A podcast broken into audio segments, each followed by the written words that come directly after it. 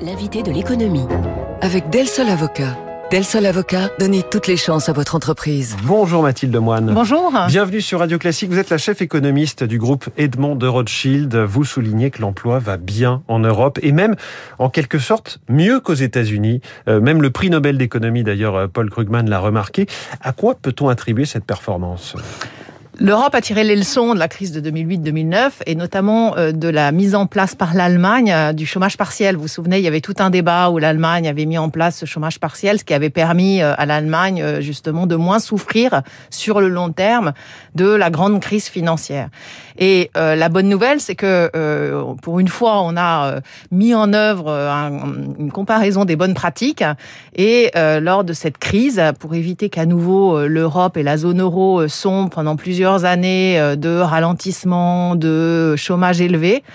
Euh, on a décidé, enfin l'ensemble des pays de la zone euro ont décidé de mettre en place ce mécanisme de chômage partiel, ce qui fait que euh, le, taux de chômage en fait est resté relativement plus faible qu'aux États-Unis euh, parce que les personnes en chômage partiel ne rentraient pas dans la statistique de chômage. Donc c'est pour ça qu'à un moment donné, on a eu un taux de chômage américain qui est monté à 14%, alors qu'en Europe, il est il est resté relativement jugulé. Oui, et là on voit qu'on est au niveau les plus bas depuis 24 ans. En 1998, je donnais la une des échos à l'instant.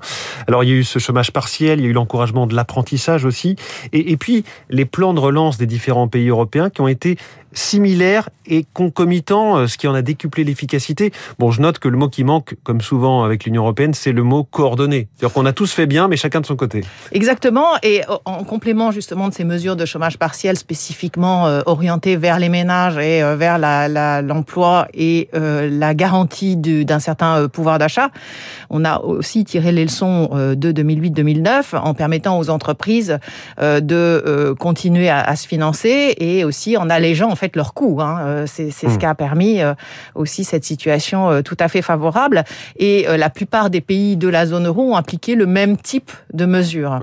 Et c'est donc évidemment c'est très positif parce que la zone euro est totalement dépendante. Enfin, les pays de la zone euro sont totalement dépendants les uns vis-à-vis des autres. Je rappelle que près de 50% des exportations de la zone euro vont vers la zone euro et près de 61% des exportations de l'Union européenne vont vers l'Union européenne. Donc quand les, les uns vont bien, les autres vont mieux. C'est et ça, on s'en est rappelé. Euh, je crois que l'Europe est sortie complètement exsangue des deux crises euh, financières et euh, de la zone euro et qu'il y a eu une force de rappel. Mais c'était pareil aux États-Unis finalement. On a, les, beaucoup de Français ont critiqué euh, le, plan euh, Biden et euh, cette espèce de super plan de relance. plan à plusieurs voilà, en disant que ça allait créer de l'inflation, mais c'est exactement ce qu'il voulait. Il voulait faire de la surchauffe. Biden ne voulait pas reproduire l'erreur d'Obama post 2008, post grande crise financière. Avoir reverrouillé trop vite. Exactement. Et on, on a peut-être plus en tête, mais en zone euro, il a fallu 22 trimestres pour retrouver le niveau d'activité d'avant-crise après mm. la crise financière. Regardez là, on retrouve déjà et on s'en Alors c'est pas le même type de crise non plus, mais voilà. Oui, mais bon, on a, euh, on a tiré ces leçons. C'est pas la même crise, mais ce qu'on a vu quand même, c'est que à trop attendre, euh, il y a des stigmates, euh, il y a des effets qui sont durables et surtout il y a une paupérisation des mm. économies.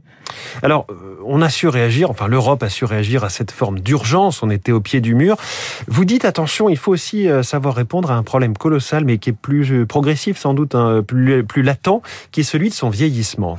Oui, parce que ce qu'on observe là et ce qu'on met en avant euh, de, de, de, façon tout à fait légitime, hein, c'est euh, la, la, hausse de l'emploi, le fait que le niveau d'emploi, en fait, euh, notamment en France, est supérieur à celui de fin 2019, donc avant la, la pandémie, euh, et que la population active, et ça c'est la grande surprise, hein, je dois dire, que la population active a augmenté, parce que ça veut signifie aussi que certains sont re-rentrés sur le marché du travail.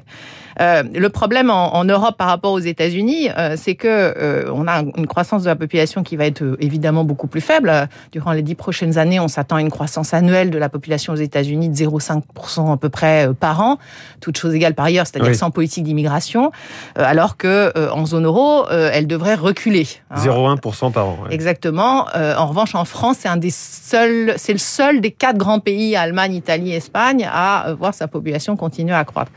Donc d'abord, ça va créer des dissensions au sein de la zone euro, hein, parce que la politique économique de la France ne pourra pas être la même que celle de l'Allemagne, forcément. Et l'autre chose aussi, c'est que il va falloir euh, accroître euh, la population active, le taux d'activité, puisque puisque vous, votre population ralentit, si vous voulez garder quand même un certain niveau de vie euh, au niveau européen, il faut que plus en plus de personnes soient sur le marché du travail. À mon avis, c'est un peu polémique ce que je vais dire, mais c'est plus urgent que d'allonger la durée du travail. Parce que déjà, on a des taux d'emploi, on le sait, chez les, jeunes et les seniors qui sont extrêmement faibles. Alors, les, mesures de, décalage, de départ d'âge euh, à la retraite ont, permis justement d'accroître le taux d'emploi des seniors, mais le taux de chômage, il veut rien dire. Euh, c'est euh, combien de personnes sont sur le marché du travail. Et l'âge légal ne veut rien dire si effectivement on ne va pas jusqu'à cet âge légal puisqu'on est poussé dehors ou quand on est dehors, on n'arrive pas à retrouver un travail. Exactement. Et la Commission européenne a proposé donc pour faire suite aux mesures de, chômage partiel qu'elle a soutenues en les finançant hein, au niveau euh, à son niveau, elle propose maintenant justement de, que l'ensemble des pays de la zone euro mettent en place des mesures plus orientées sur la transition professionnelle.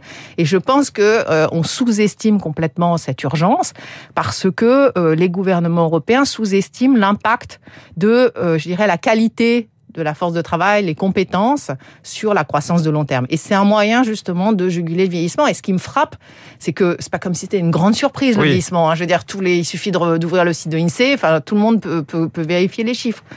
Euh, et pour autant, euh, il n'y a pas de politique active justement pour euh, améliorer les compétences ou au moins éviter qu'elles se dégradent dans le temps, ce qui continue d'être le cas en France. Et bien sûr, tous ces métiers dans lesquels on ne va plus faire les mêmes tâches pendant 40 ans si on rentre aujourd'hui dans, tel ou tel métier. Mathilde Moine chez Edmond Rothschild, donc vous êtes la chef économiste, vous venez de publier vos prévisions économiques. Ça remet au centre du jeu et de, l'importance pour l'Europe la question de l'énergie, de la transition énergétique. on en parlait d'ailleurs il y a une demi-heure avec le président président de la, commission de régulation en France. Question pas simple du tout pour l'Europe là aussi. Hein. Non, parce que l'Europe donc a euh, montré sa volonté en fait d'accélérer la transition énergétique.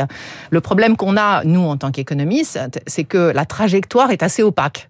C'est-à-dire concrètement comment on va euh, faciliter euh, l'électrification de l'économie, à quelle échéance euh, et la conséquence, euh, de mon point de vue, qu'on sous-estime, c'est l'impact sur le coût de production des entreprises. Euh, on le voit dans, dans, cette campagne présidentielle, le coût de production des entreprises est, est, au cœur, puisque tout le monde veut baisser les coûts de production. Bon. Enfin, ça sert à quoi si parallèlement le coût de, de, de fourniture de l'énergie pour les entreprises augmente? Donc là, nous, les calculs qu'on a faits, c'est que compte tenu, au-delà de l'aspect très pandémique de la pandémie, qui fait que les stocks de gaz sont très bas, ce qui peut expliquer une certaine volatilité, je ne parle pas des questions géopolitiques. euh, on a euh, une, une, augmentation en fait moyenne du prix euh, de l'énergie en Europe de 20% en moyen terme. Donc c'est très élevé et c'est aussi élevé à cause de l'incertitude de la trajectoire de la transition énergétique. Oui. Et euh, une, des, une des raisons, c'est aussi que toutes les mesures qui sont prises ne sont pas évaluées quand un gouvernement en Europe annonce une mesure pour faciliter la transition énergétique, il n'y a pas de mesure de l'impact sur les émissions de carbone, par exemple. Mmh. Et donc, vous voyez comment on peut savoir que ça permet d'aller dans la bonne direction, quelle est la, la proportion en fait de ces mesures ou pas.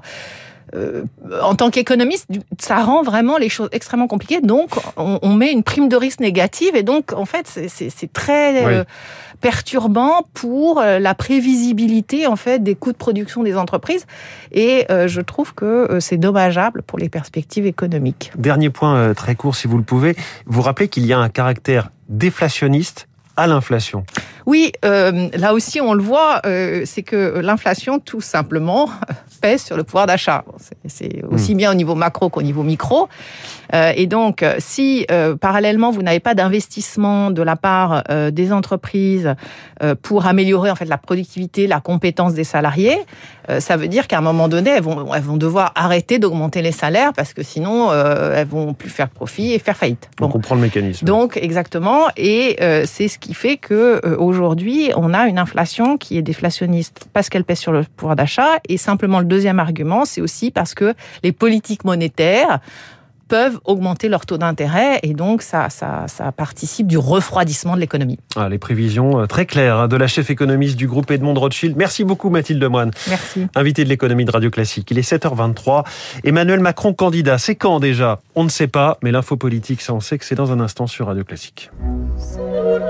Vous écoutez Radio Classique. Avec la gestion Carmignac, donnez un temps d'avance à votre épargne.